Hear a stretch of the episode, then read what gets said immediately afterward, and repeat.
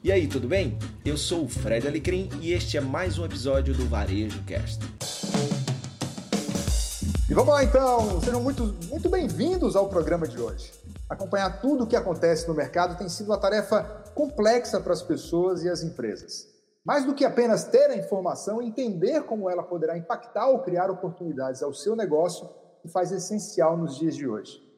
Começa agora o 30 na Quinta, que traz as principais pautas da semana discutidas por Caio Camargo, Fred Alecrim e comigo, Luiz Henrique, de uma maneira descontraída e dinâmica. Toda quinta, a partir das 21 horas, tem vídeo novo no ar.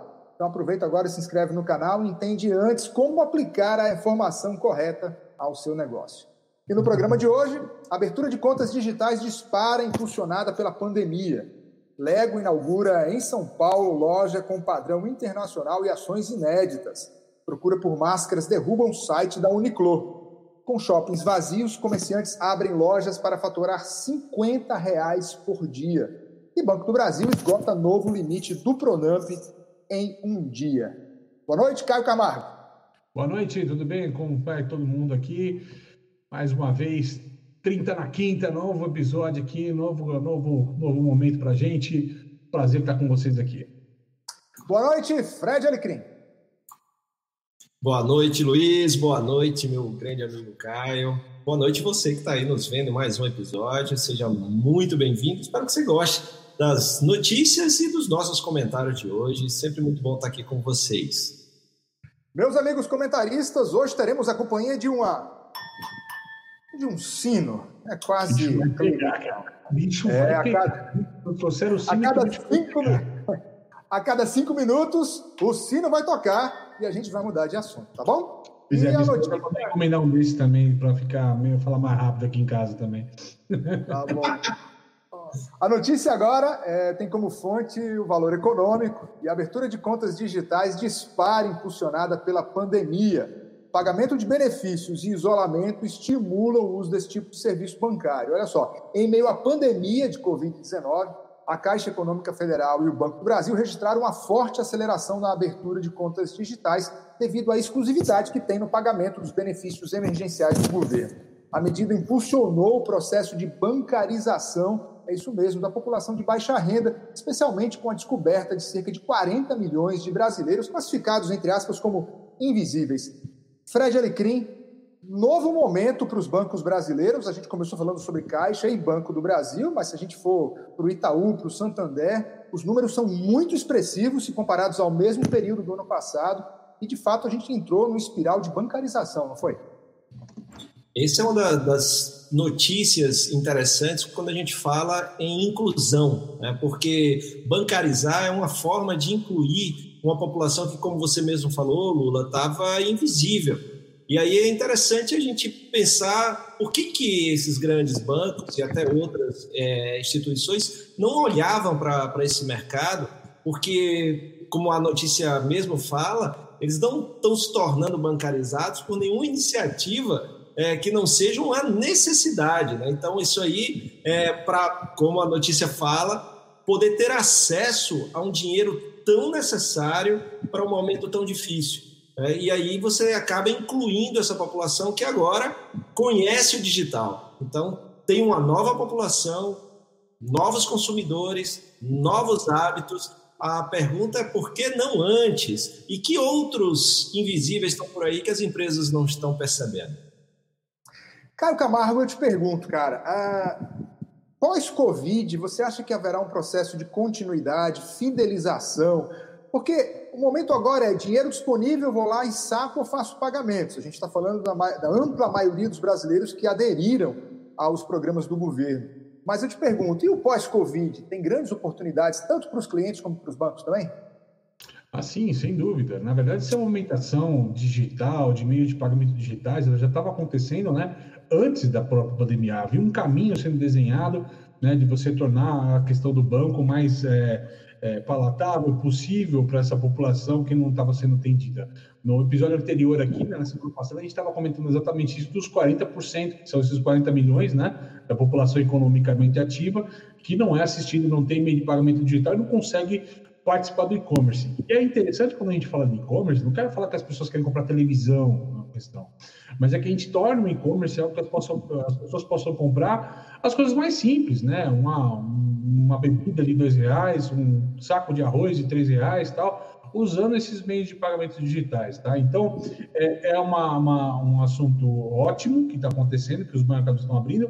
É, já havia, os próprios bancos estão tendo que, de fato, correr atrás do prejuízo, porque a série de fintechs, né, e de novos bancos surgindo, buscando essa população que não era atendida, né, buscando esse nicho de mercado não atendido, estava começando a tomar mercado deles, e vocês estão vendo, New Bank, Banco Inter e tudo mais, entre outros bancos, não vamos ficar citando todos eles, mas né, tem uma gama grande de bancos aí agindo nesse, nesse tipo de camada, né, buscando esse tipo de cliente mais digital, que a gente fala do digital, do, do, do hipsters, do povo hiperconectado, mas também tem essa população que ela até queria usar o meio digital, até queria poder comprar digital, mas ela não tinha um recurso para isso. Tem um dinheiro na mão, não, é, não passa pelo banco esse dinheiro, né, fica na informalidade, e talvez tenha uma formalidade aí com meio de pagamento digital, alguma coisa assim, fica muito mais interessante. Bom, eu vou continuar no assunto perguntando a você, Fred, esse crescimento avassalador e as chamadas e-wallets, ou seja, processo digital, cédula nunca mais, cartão de crédito também a gente deve abandonar em breve? Eu me refiro gente... ao meio físico. A gente até falou um pouquinho sobre isso, né? É, tem a questão também da pandemia e todo esse medo é, de contágio, né? Então você tem ali um receio de como é que vai ficar o dinheiro é, em espécie nesse momento. Mas é uma tendência muito forte, a gente vê isso muito avançado na China, é, tem todo esse investimento em tecnologia para evitar o uso de, do dinheiro e até mesmo também da, do plástico, né? Então já, já tem aí o Apple Card, entre outras iniciativas que permitem que você faça transações. E agora é, também de, de pessoa para pessoa, o WhatsApp entrando também ali. Né? Então, Bateu o gongo. Bateu o gongo. Foi gongado, né? Foi gongado, literalmente gongado. Vem cá, você. Quem que, quem que cresceu com Lego aqui? Eu não sou do tempo do Lego, não. Eu venho, eu lembro a minha infância do Playmobil, mas acho que o Caio é o mais novo aqui. Talvez ele tenha alcançado o Lego, né? Olha, cara, até que nem tanto, cara, também eu estava um pouco fora da minha vida ali, na, na minha infância. Eu, eu ainda curti bastante o Playmobil, comandos em ação, essas ah. histórias todas e tal. Mas olha que notícia bacana, né? Diga aí, diga a pauta, por favor, Luiz, por gente. Por favor, o assunto agora vem, a fonte é a Exame e a Lego inaugura em São Paulo loja com padrão internacional e ações inéditas. A loja da Lego abriu no último sábado, dia 11, e tem como atrações o uso de realidade aumentada e um mosaico que homenageia São Paulo, né? Shopping Morumbi, né? O grupo Max Sabe anuncia a abertura da primeira loja certificada da Lego em São Paulo neste sábado. A unidade segue o padrão internacional e foi inaugurada no Morumbi Shopping. É, eu sou maluco por Lego, mas vejo que no Brasil o custo é muito alto. É tanto que eu lembro dos meus filhos aqui, quando a gente viajou, a oportunidade de comprar nos Estados Unidos é sempre mais barato, apesar do dólar mais alto. Mas e a Lego, enfim, faz um mega investimento, cara, num momento complexo, dentro de um shopping center e já com todas as precauções e protocolos de higiene. É muito bacana, né, cara? Primeiro pelo momento de investir no país, no momento que se passa o país, né? Não é a primeira marca que está abrindo na pandemia internacional. É, recentemente teve a Calzedônia. O pessoal conhece a Intimissimi, por exemplo, que é de, de lingerie, né, tal é do mesmo grupo, é a Calzedona é a bandeira mãe, vindo para aqui para o Brasil também, abrindo em shopping também, em São Paulo. Mas o barato dessa loja da Lego é que quem já teve a oportunidade de ir para fora e conhecer as lojas da Lego, né, as lojas conceito da Lego lá fora, sabe que é uma loja diferente do que tinha aqui. Aqui tinha basicamente a loja que vende mais ou menos a mesma coisa que vendia a loja de brinquedo, né? E aqui tem a questão dos painéis homenageando as cidades, tem essas questões da interatividade realidade virtual em Londres, eu tive uma dessas em Londres, tem lá no meu canal do YouTube, tem até um vídeo muito bacana numa loja dessa, mas só para falar rápido, é, você conseguia tirar uma foto sua numa cabine e instantaneamente montava um quadro com a tua foto feito de Lego para você levar para casa, né? Então, é uma proposta de experiência diferente que eu acho que vai ser muito bem-vinda e, é, puxa, sempre lojas abrindo, marcas trazendo novidades para o Brasil é sempre interessante e vai ser muito bacana, tenho certeza. Fred Alecrim, algumas lojas de brinquedo até andam fechando, e vocês viram na NRF alguns cases de lojas que se ressignificaram por completo, e a Lego é uma delas, né? Sim, a, a Lego está sempre em movimento, né? não só como loja de brinquedo, mas também tem a parte corporativa, de treinamentos corporativos, com, com não é? também usando aí é, toda, toda essa, a, essa tecnologia é, que eles desenvolveram, também é muito interessante. Então, você tem uma outra, um outro foco de mercado.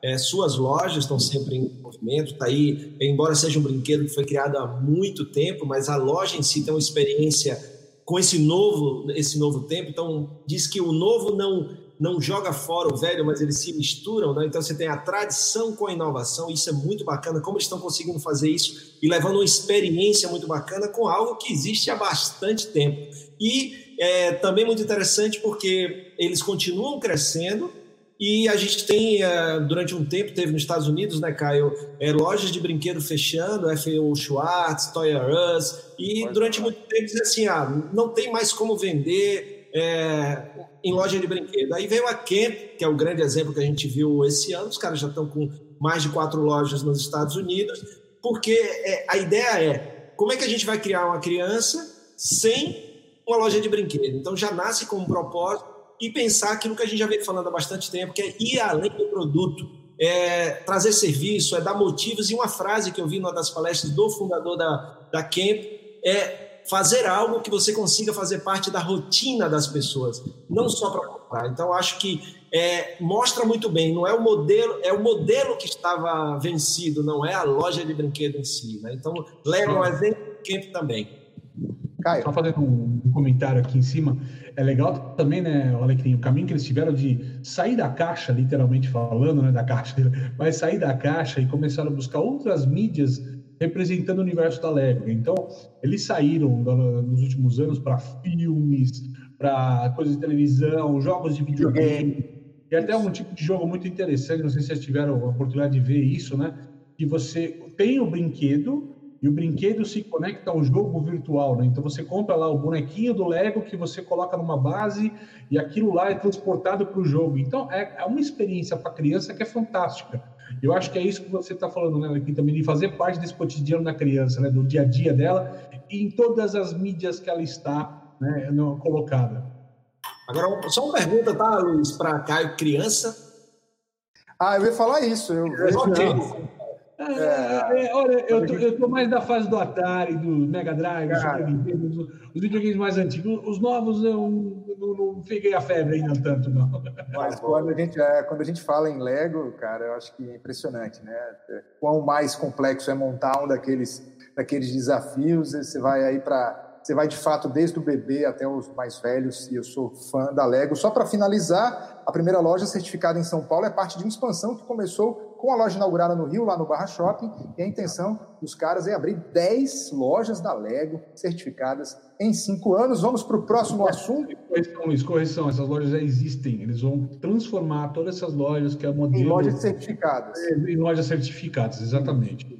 E aí, ok, perfeito. São, são lojas que existentes, mas a certificação traz consigo uma série de modificações na loja e um padrão, e um padrão, isso, padrão internacional. Ó, vamos falar sobre a Uniqlo, essa marca japonesa, é, que simplesmente lançou uma máscara que é um, um, custo baixíssimo, uma máscara de proteção, com uma série de, de características importantes e simplesmente, enfim, deu bug lá na, na compra. Muita gente, não só na fila física na loja, como também na venda no site. O assunto agora, a gente vai ao Japão, a fonte é a Charged Retail Tech News.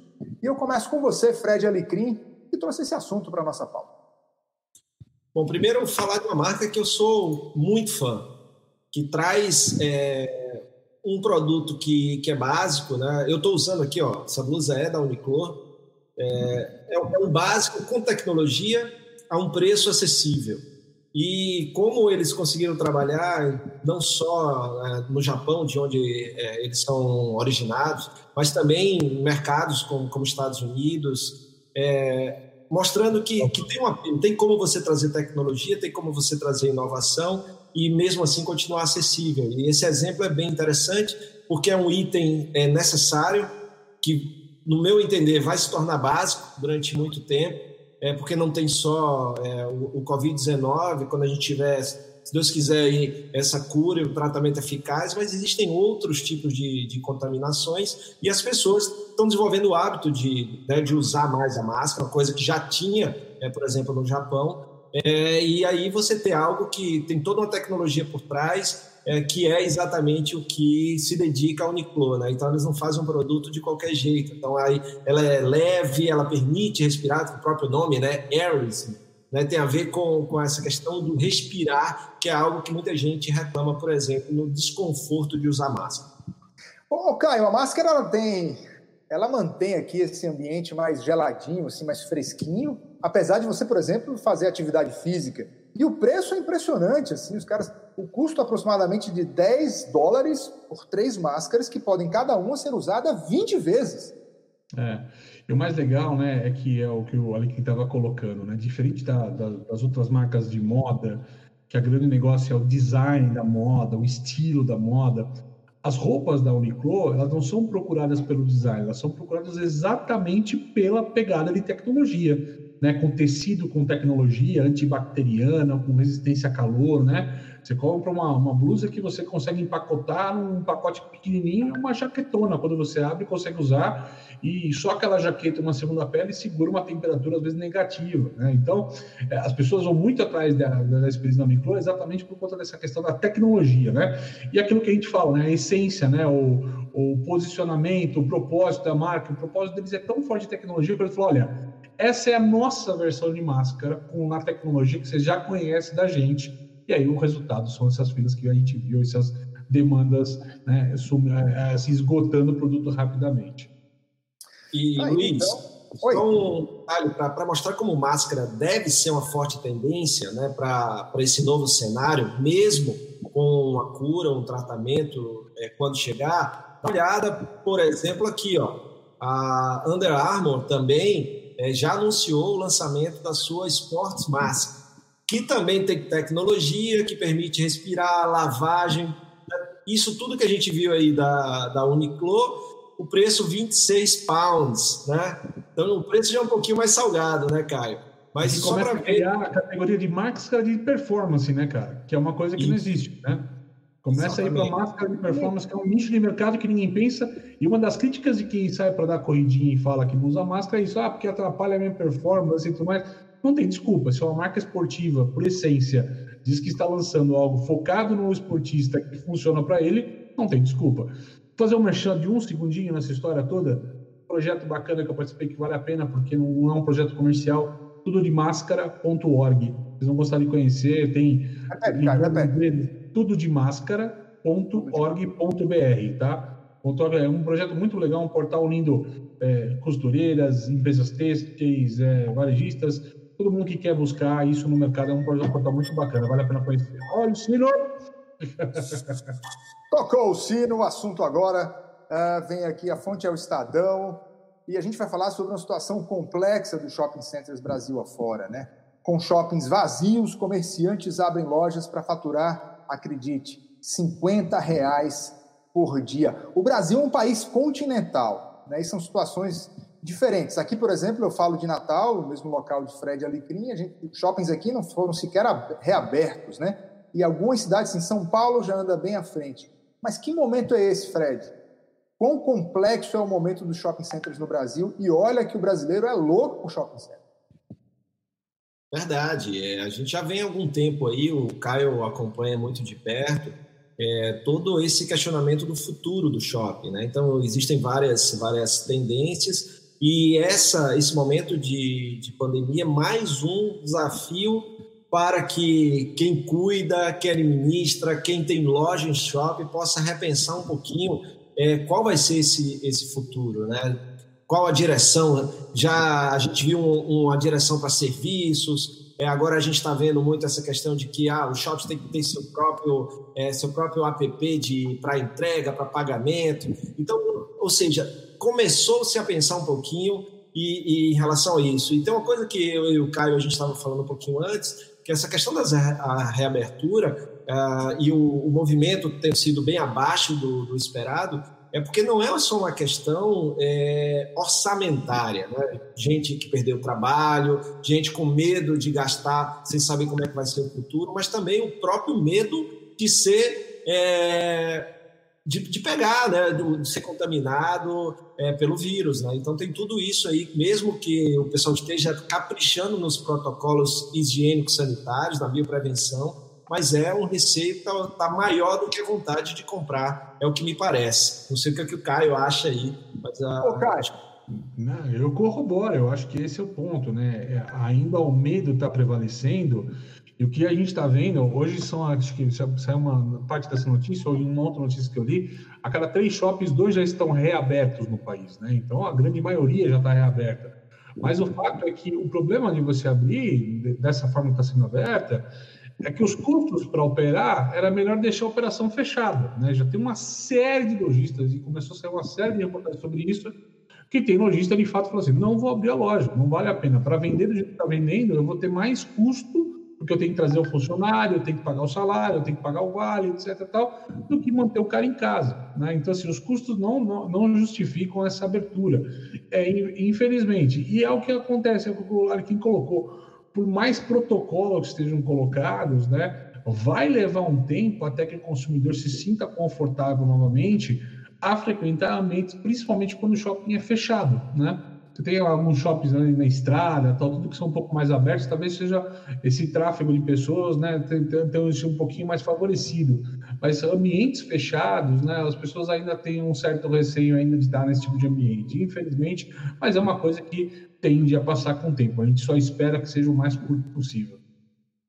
É, são três grupos aí que, que, que têm as suas reclamações. O consumidor tem medo de.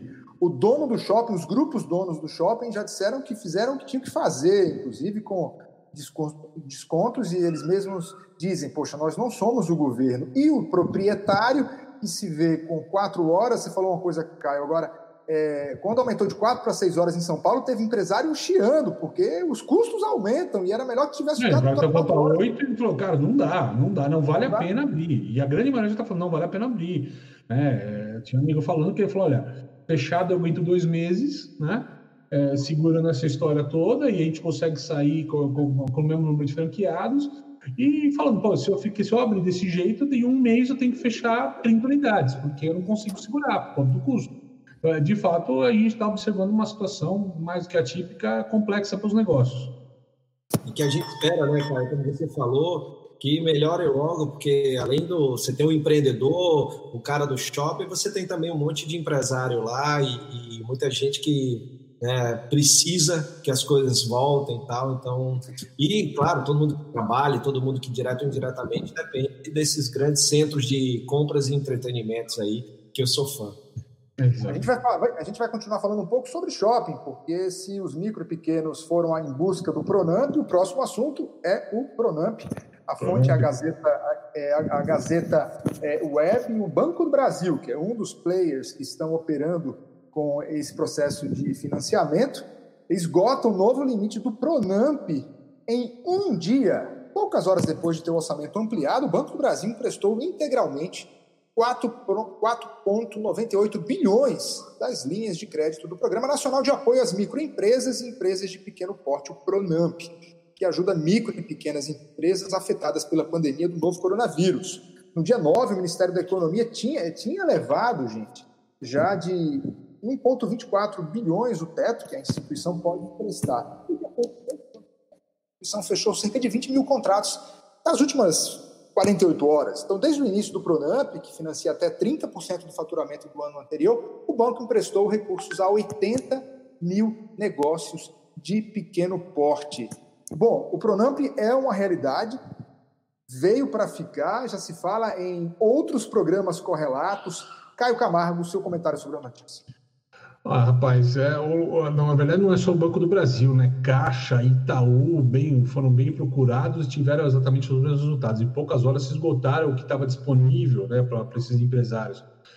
O, o, fato é um só, né? A demanda está maior do que a oferta. Né? A demanda está grande por isso, então as pessoas estão buscando isso como recurso. Se de um lado com certeza teve varejista, teve empresário que não teve acesso a esse recurso e vai depender de uma segunda rodada possível para os próprios bancos, do próprio governo para autorizar isso. Do outro lado, né, a gente tem um recurso que entrou para segurar um pouco as empresas, segurar um pouco os empregos, né? E ainda segurar um pouquinho o lado do comércio. Então, vamos ver como é que vai ser o impacto desse dinheiro entrando em caixa. Eu acho que tem uma parte ruim do que não foi atendido, mas tem a parte boa de quem foi atendido que segura um pouco esse mercado para a gente. E só para o nosso telespectador aqui entender, as linhas do Pronamp têm prazo de 36 meses, com oito meses de carência para o pagamento da primeira parcela. Dessa forma, o tomador só começa a pagar o financiamento no nono mês, desembolsando 28 prestações com juros máximos equivalentes à taxa Selic, né, juros básicos da economia, mais 1,25 ao ano, com Selic entre 2,25 ao ano, a taxa máxima soma 3,5 ao ano. É, tem muita gente correndo. Fred, vai dar para todo mundo, você acha? Eu, eu torço que sim, eu rezo que sim, né? porque, em primeiro lugar, a gente tem, claro, é, cuidar das vidas com saúde, é, dando dinheiro para a saúde, para a gente poder cuidar de todo mundo, aí vem a hora da gente cuidar da economia. É, e para a economia, a gente precisa salvar as empresas também. E é essa, o dinheiro chegando a quem realmente precisa, porque num primeiro momento o que a gente via é que o dinheiro só chegava às grandes empresas. E que é, o, o pequeno negócio que sofrendo pra caramba não estava tendo acesso ao crédito. E agora foi tão estava tão necessário, a carência era tão grande dessa grana, né, que acabou rápido. Então, eu torço para que haja mais recursos, porque é, é, fundamental a gente proteger essa turma que, que é, eu, eu, gosto de dizer que empreender no Brasil é, é assim, é um, é um, ato de né, resistência. Então, essa nossa resistência precisa é, desse crédito nesse momento. É, e desmistificando, também uma conversa, né, Alecrim, né? Quando a gente fala de empréstimo para empresário, né, cara? Empresário é o dono do boteco, é a dona do salão de cabeleireiro que tem duas pessoas dependendo dela. Né? Empresário não é só o cara multimilionário, né, com essa super marca, com uma super empresa, com milhares de funcionários. A gente está falando dos pequenos negócios e são pequenos empresários, tá? Como todos.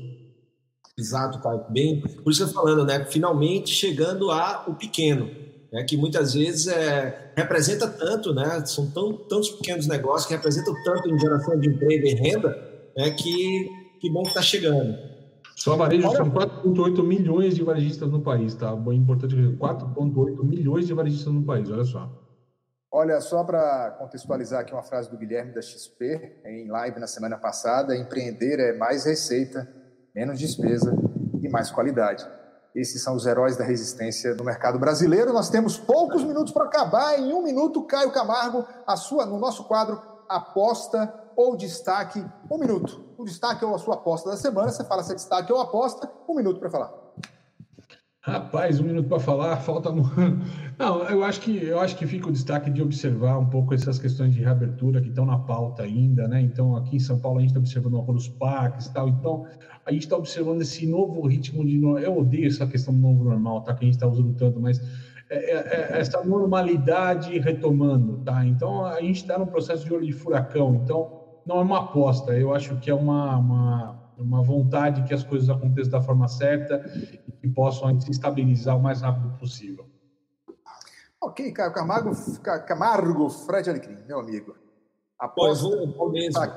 De, de, criatividade, mas o que eu estava pensando, exatamente isso. A gente está em vários lugares do país com reabertura, é, alguns em primeira fase, outros em segunda, em segunda fase. Então, os cuidados, principalmente o destaque é os cuidados com os protocolos higiênicos sanitários, cuidar das vidas, não só do cliente, tem que lembrar, cuidar de quem trabalha lá. Então tem que dar o mesmo tratamento, né? cuidar muito bem dessas pessoas para que eles tenham proteção para eles e para as famílias deles. Então, o meu destaque é esse cuidado. O Sebrae tem feito um puta trabalho bacana com selos de bioprevenção para todas as áreas. Então, se você quer saber um pouco mais, vai lá no Sebrae. Tem protocolo para reabertura de um monte de negócio. Então, se é para reabrir, tem que reabrir com o máximo de segurança necessário.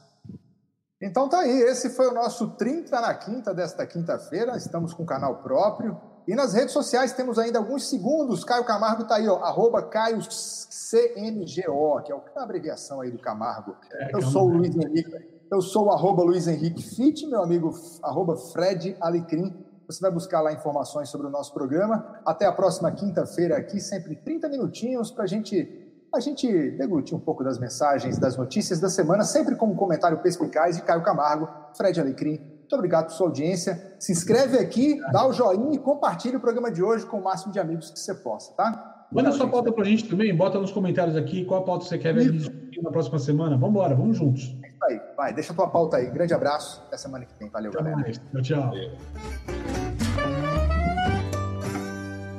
Muito obrigado pela sua companhia em mais um episódio do Varejo Cast e até a próxima.